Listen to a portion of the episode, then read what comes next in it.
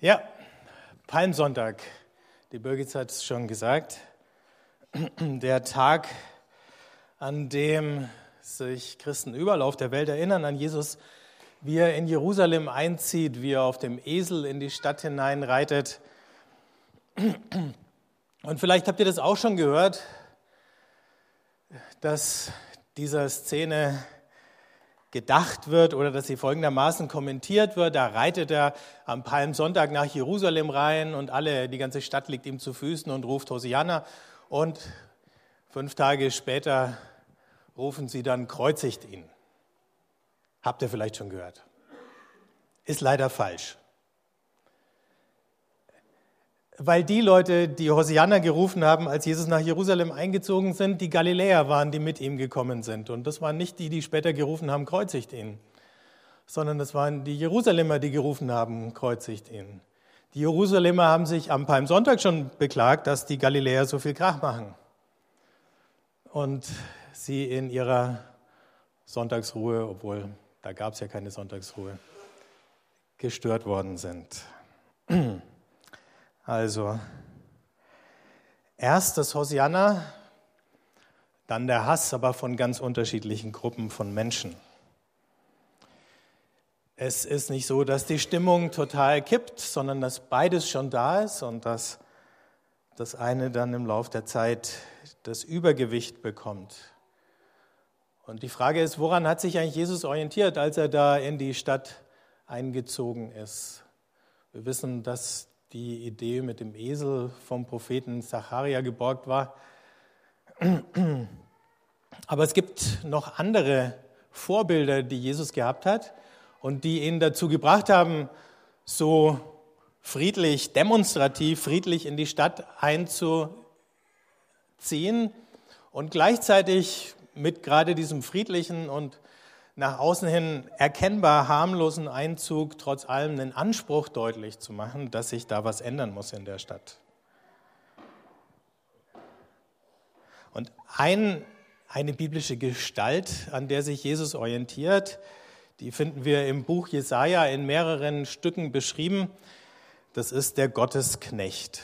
Und ich lese euch abschnittweise heute aus Jesaja 50 ein paar Verse vor. Es beginnt folgendermaßen. Gott, der Herr, hat mir eine Zunge gegeben, wie sie Jünger haben, dass ich wisse, mit den Müden zu rechter Zeit zu reden. Er weckt mich alle Morgen. Er weckt mir das Ohr, dass ich höre, wie Jünger hören.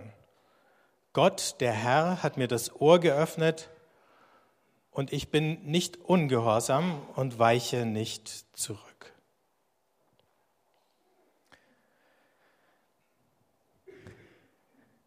Da ist von Menschen die Rede, die müde sind, erschöpft, ernüchtert, enttäuscht, beschämt, gedemütigt, niedergeschlagen. Solche Menschen hat es damals viele gegeben, zur Zeit von Jesaja, zur Zeit von Jesus und das gibt es heute wieder. Viele von uns merken, wie anstrengend es ist, allein nur im Alltag den Kopf über Wasser zu halten und über die Runden zu kommen, bei all den Ansprüchen, die an uns gestellt werden, all den Schwierigkeiten, die sich uns in den Weg stellen und all dem Druck, den wir uns vielleicht auch noch selber völlig unbedrängt von anderen dazu machen. Eine Weile hat man mal gedacht, naja, der Fortschritt, der wird es schon irgendwann lösen und dann wird es besser werden. Oder der Wohlstand äh, wird zunehmen und für manche nimmt er zu, aber für viele eben auch nicht. Und die Diskussion über die Tafeln in Deutschland hat das ja nochmal gezeigt, äh, dass es beileibe nicht für alle bergauf geht. Und dann kommt noch die Geschichte mit dem Frieden dazu. Eine Weile haben wir uns daran gewöhnt, dass die Welt tatsächlich friedlicher und humaner wird. Und jetzt sehen wir seit ein paar Jahren, dass es sich in eine andere Richtung wieder entwickelt. Was ist da los? Leute, Wissenschaftler, die es beobachten, sagen, es gibt eine Meta-Krise, eine Krise der Krisenbewältigung. Wir wissen nicht mehr, wie wir die Probleme wirklich in den Griff bekommen können, an denen unsere Welt leidet und zugrunde zu gehen droht. Da kann man dann schon mal verzweifeln und resignieren und sagen, was hat es eigentlich alles für einen Sinn? Was bringt eigentlich all das, wofür ich mich anstrenge, wenn es Kräfte gibt, die so viel mehr bewegen als ich und die gegen mich oder gegen uns arbeiten, die diese Welt nicht besser machen, sondern schlechter, mutwillig und vorsätzlich schlechter, nur weil ein paar wenige Leute dann einen Gewinn davor haben. In so einer Welt hat auch Jesus gelebt. Und er hat dieses Hören auf Gott, damit ich mit den Müden reden kann. Ernst genommen. In Matthäus 11, 28 lesen wir, und ihr kennt es alle, kommt her zu mir, alle, die ihr mühselig und beladen seid, ich will euch erquicken. Das sind die Müden. Nehmt auf euch mein Joch und lernt von mir, denn ich bin sanftmütig und von Herzen demütig. So werdet ihr Ruhe finden für eure Seelen.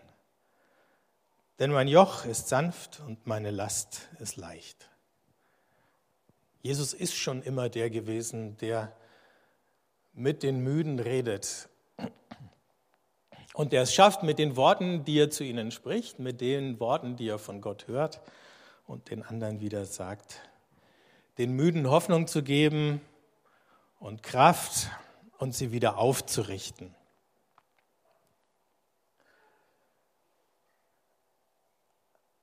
Jetzt könnte man meinen, wenn das jemand schafft, die Müden wieder aufzurichten, die Verzweifelten zu trösten, dann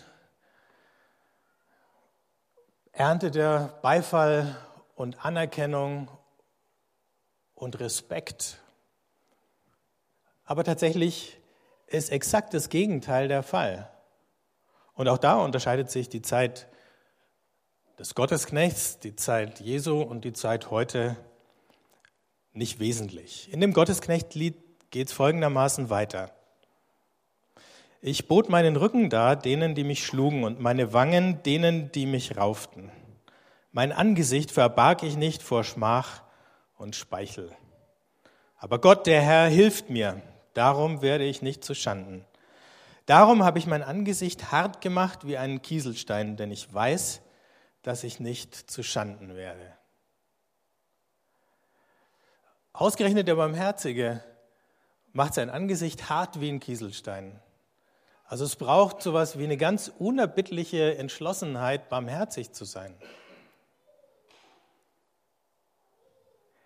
Das ist fast ein Paradox, weil wir stellen uns ja die Barmherzigen gerade so vor, dass sie weich und sanft sind und jetzt diese Mischung aus Härte und Mitgefühl wo kommt die her? Wie kommt die zustande?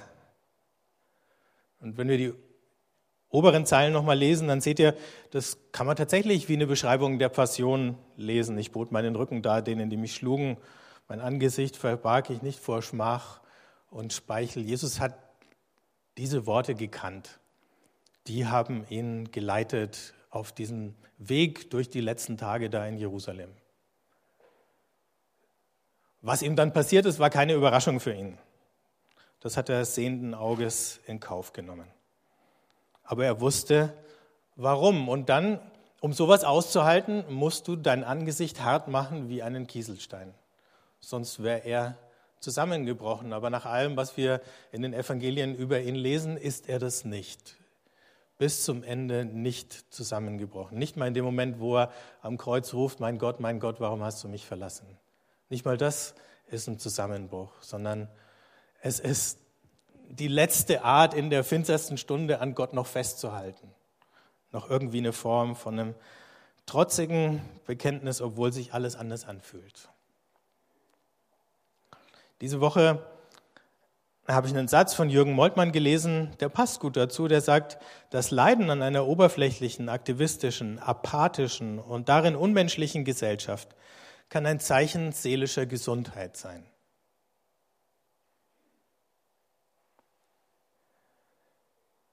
Wir stellen uns ja manchmal Gesundheit dann so vor, dass es uns rundum gut geht und wir uns wohlfühlen und Leiden sich nicht wohlfühlen. Erkennen wir manchmal gar nicht als Gesundheit an, aber auf bestimmte Zustände ist es eine gesunde Reaktion sich nicht wohl zu fühlen, traurig zu sein, wütend zu sein. Auf jeden Fall nicht zu kapitulieren und sich nicht einfach damit abzufinden. Es sind ja ausgerechnet die, die gewaltfrei helfen, die am meisten bedroht sind. Wir haben in den letzten Wochen über unsere Stationen für Gott im Berg nachgedacht und dann kam ein Thema auf, was jetzt nicht vorkommt, deswegen kann ich äh, das erzählen, ohne zu spoilern. Nämlich, dass es immer mehr Berichte gibt von äh, Rettungskräften, äh, die sagen, sie werden bei ihrem Einsatz behindert, beschimpft ähm, von Leuten, entweder von Gaffern, äh, die sagen, geh mal aus dem Bild, damit wir ein Handyvideo machen können von dem brennenden Auto oder ähm, auch manchmal völlig ohne jeden erkennbaren Grund. Und äh, das ist eine völlig verstörende und irritierende Erfahrung für Sanitäter, Feuerwehrleute, Ärzte, dass sowas passiert und dass es immer mehr wird. Da ist irgendwas wirklich kaputt. Und was wir schon längst wissen, ist, dass in Kriegsgebieten von allen Parteien, leider auch welchen, mit denen wir gute Beziehungen unterhalten, Krankenhäuser und Rettungsdienste mutwillig beschossen werden, wenn sie Verletzte abtransportieren. Wir wissen, dass hier bei uns Leute, die sich für Flüchtlinge einsetzen, als Verräter bezeichnet werden und dass Organisationen, die versuchen, die aus dem Mittelmeer zu retten, dann als äh, Kriminelle und Staatsfeinde und ähm, professionelle Schlepper verdächtigt werden. Es wird dann zwar regelmäßig widerlegt, dass diese humanitären Hilfsorganisationen kriminell sind, aber es, hilft, es hält die Verantwortlichen nicht davon ab, ihnen ständig wieder neu diese Vorwürfe zu machen. Wir kennen die Geschichten von Journalisten, die inhaftiert werden, oder von Aktivisten. Eine Geschichte, die es gar nicht so bei uns richtig in die Schlagzeilen geschafft hat, aber die mich besonders bewegt hat, ist, dass ich gelesen habe, ein amerikanischer Pastor sitzt in der Türkei seit einem Jahr im Gefängnis aus Izmir. Ich weiß nicht, ob ihr die Nachricht gelesen habt. Ich muss sofort an den Micha denken. Und wahrscheinlich hat ihn die türkische Regierung halt einfach deswegen eingelocht. Also er ist Amerikaner, dann kann man natürlich sagen, jeder Amerikaner arbeitet für die CIA, das wissen wir natürlich. Und jeder, der die Regierung in, äh, vom Erdogan kritisiert, ist ein Terrorist, auch das wissen wir. Ähm, Ironie wieder aus. Und deswegen sitzt er jetzt in Haft, damit die Türken die Amerikaner unter Druck setzen können, damit sie irgendeinen Faustpfand haben, so wie sie es mit dem Dennis Yücel und unsere Regierung gemacht haben. Und offensichtlich hatten sie ja ein bisschen Erfolg damit, dass sie ihn gekidnappt haben. Die Helfer sind bedroht. Die Gewaltfreien werden mit Gewalt überzogen. Und jetzt sehen wir in dem Lied vom Gottesknecht und in der Geschichte vom Palmsonntag, Jesus wird einer von ihnen. Jesus kommt wie ein politischer Aktivist in die Stadt geritten, also auf einem Esel und mit dem Anspruch, König zu sein, das ist ja nicht nur was Religiöses, sondern das ist auch was Politisches. Und er wird damit einer von den Leuten, die sagen, wir wollen was verändern, wir wollen was verbessern in dieser Welt. Die Organisation Frontline Defenders hat nachgerechnet, dass es im Jahr 2017 weltweit 312 tote Aktivisten gab. Es ist auf den ersten Blick gar nicht so viel. Aber jeder, der ein bisschen mehr Wellen schlägt, muss in bestimmten Ländern damit rechnen. Zum Beispiel in Brasilien. Am 14. März wurde die Stadträtin Marielle Franco ermordet in Rio de Janeiro. Die war jemand, die stammte aus so einem armen Viertel. Es war die erste schwarze Frau, die es in den Stadtrat von Rio geschafft hat und die sich sehr eingesetzt hat für die Armen und sehr gegen die Korruption und die Gewalt unter der Polizei und den Sicherheitskräften. Marielle Franco hat gesagt, der Zeit nachzulesen, wir sind exponiert, uns wird täglich Gewalt angetan. obwohl sie jemand war, der strikt gewaltfrei war. Und dann schreiben die in dem Artikel in der Zeit über sie, und das fand ich schön und wegweisend für uns, da heißt, sie hörte dennoch nicht auf, die Verhältnisse anzuprangern, und sie schien das mit großer Freude zu tun. Mit großer Freude. Das war keine verbissene Frau, das war eine fröhliche Frau, die da ermordet wurde vor nicht mal zwei Wochen.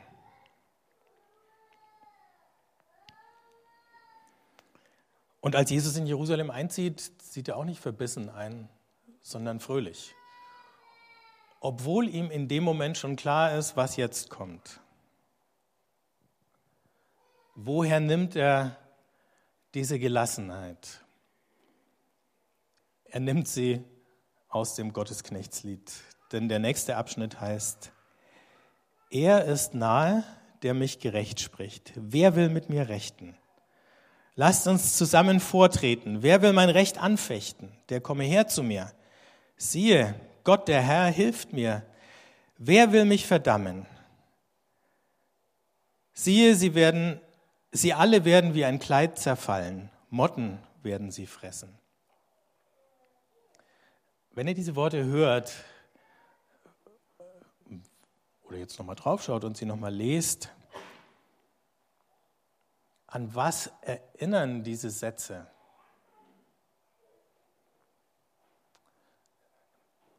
Mich haben sie erinnert an den Apostel Paulus, an den Römerbrief.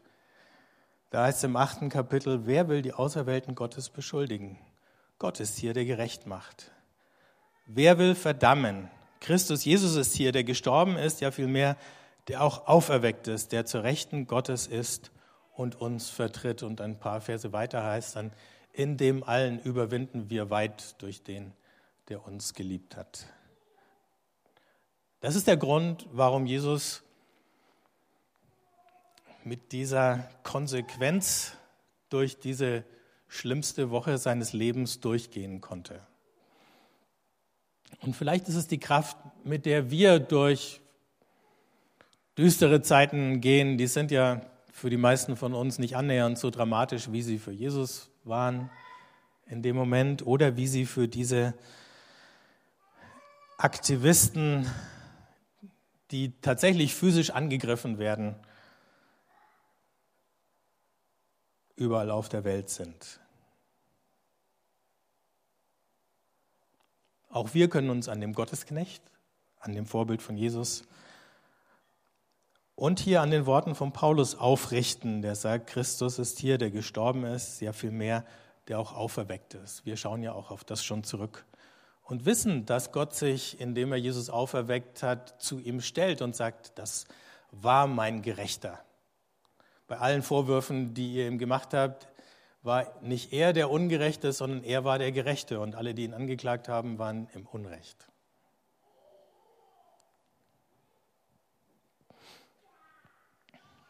Also, wir können fröhlich sein, wir können gelassen bleiben. Wir können ein offenes Ohr bewahren für Gott, weil wir wissen und nochmal lernen und uns das heute nochmal bewusst vor Augen stellen, es ist der nahe Gott, mit dem wir es zu tun haben.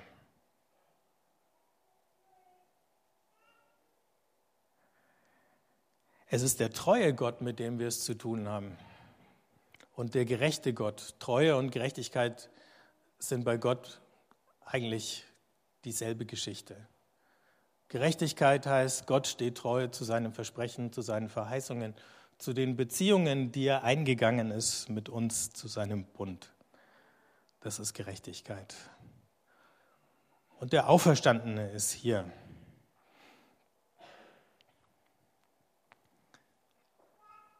In diesem Artikel in der Zeit, den Sie der Marielle Franco und anderen Aktivisten gewidmet haben, heißt ganz am Ende, es gibt einen Satz aus Mexiko, soll der angeblich stammen, der heißt, sie wollten uns begraben, aber sie wussten nicht, dass wir Samen waren. Der Satz stammt eigentlich überhaupt nicht aus Mexiko, sondern er stammt oder ist eine Variation von einem Satz aus der alten Kirche. Und da heißt es, das Blut der Märtyrer ist der Samen der Kirche. Auch da ist vom Samen die Rede und vom Sterben oder vom Begrabenwerden oder eben Blutvergießen. Das Blut der Märtyrer ist der Samen der Kirche. Und in der alten Kirche haben sie das gemacht. Die haben die Geschichten der Märtyrer aus den ersten drei, vier Jahrhunderten erzählt und erzählt und wieder erzählt. Und sie haben sie aufgeschrieben. Da gibt es ganz dicke Märtyrerakten. Sie haben erzählt, wie die Prozesse gelaufen sind, was die Anklagen waren und wie die Märtyrer sich verteidigt haben, wie sie mutig vor Gericht ihren Glauben bekannt haben, wie sie selbst noch in der Arena, wenn sie den Löwen vorgeworfen wurden, ihr Gesicht hart hatten wie ein Kieselstein und nicht zurückgewichen sind. Diese Geschichten haben sie erzählt und wieder erzählt und wieder erzählt, weil es eine Quelle von Trost und Ermutigung war und weil es wichtig ist, solche Geschichten zu erzählen. Deswegen ist es wichtig, die biblischen Geschichten zu kennen und zu erzählen. Deswegen ist es wichtig, die Geschichten der Heiligen, denn aus diesen Märtyrern sind dann irgendwann später die Heiligen geworden. Aber es fing mit den Märtyrern an. Diese Geschichten von den Heiligen zu erzählen und sie uns zu Herzen zu nehmen. Und wir sehen, wie das wirkt. Ne? Jesus kennt die Geschichte vom Gottesknecht. Und die hilft ihm, das zu tun, was er tun muss am Palmsonntag und in der Karwoche. Und wir lesen beide Geschichten und noch die von den Märtyrern. Und das hilft uns zu sehen, was wir heute tun müssen und was wir heute tun können. Und vielleicht müssen wir nicht nur die Geschichten von den christlichen Märtyrern erzählen, sondern eben auch die von den Umweltaktivisten, von den Friedensaktivisten, von denen, die gewaltlos gegen gewaltsame Regime sich auflehnen. Denn wenn Jesus einer von denen geworden ist, dann sind wir mit ihnen durch Jesus verbunden. Die Hoffnung liegt nicht unbedingt darin, dass wir damit rechnen können, dass uns jede Form von Leid, Schikane, Schwierigkeit erspart bleibt. Die Hoffnung liegt darin, dass wir wissen, wir haben alle Ressourcen, die wir brauchen, um da drinnen nicht zusammenzubrechen, auch wenn es uns trifft. Gestern habe ich jemand gehört, der gesagt hat, wenn wir in Schwierigkeiten stecken, dann hätten wir gern, dass Gott kommt wie mit einem Hubschrauber und uns ausfliegt aus den Schwierigkeiten. Was aber stattdessen oft passiert, ist, dass Gott mit einem Fallschirm bei uns landet und mit uns da durchgeht. Das ist der Unterschied. Jesus hat ihn gekannt. Er hat nicht damit gerechnet, ausgeflogen zu werden. Aber er hat gewusst, dass er da nicht alleine durchgeht. Deswegen können wir solche gefährlichen Erinnerungen, wie sie in der Bibel aufgeschrieben sind, auch wenn sie uns erstmal ein bisschen einschüchtern mit dem Ernst von dem, was da passiert, fröhlich lesen und Kraft und Mut rausziehen.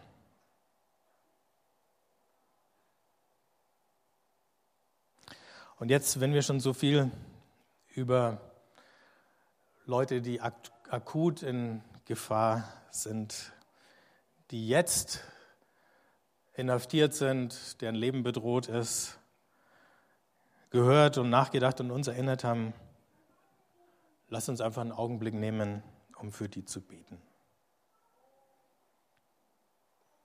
Wenn ihr möchtet, steht ruhig auf.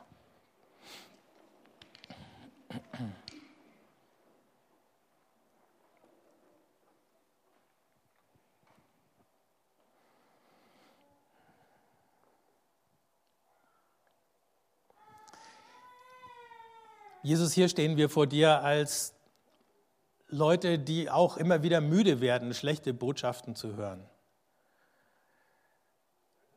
die manchmal gar nicht mehr wissen, wohin mit all den vielen Geschichten, die an unser Ohr dringen. Und manchmal haben wir Angst, dass wenn wir für das Leid ein offenes Ohr haben, dass es uns überwältigt und dass wir dann dich aus dem Auge verlieren.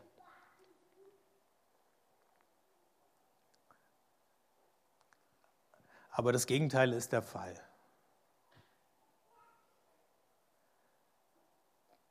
Du bist bei uns, damit wir die Ohren nicht verschließen müssen. Damit wir Worte hören, die durch unsere Müdigkeit und die Müdigkeit aller anderen dringen. Lass uns die wieder neu hören. Und lass sie uns weiter sagen. Und wir bringen dir die, die bedroht, schikaniert werden. Wir bringen dir diesen amerikanischen Pastor in der Türkei und bitten dich, dass du ihm nahe bist und ihn stärkst und seine Gemeinde und seine Familie und alle die, die sich um seine Freilassung bemühen. Wir bitten dich um die Helfer, die in Kriegsgebieten oder auf dem Mittelmeer versuchen, Leute in Not zu retten, ihr Leben zu retten, ihnen beim Überleben zu helfen. Und wir bitten dich, dass du sie verteidigst gegen alle Angriffe, die gegen sie gerichtet werden.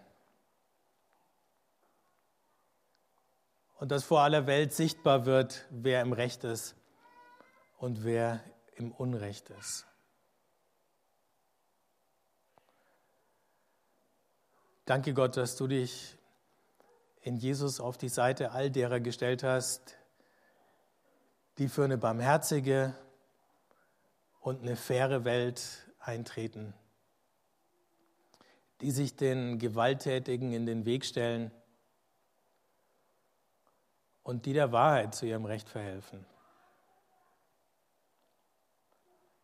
Mach uns mutig, lass uns nicht müde werden. Amen.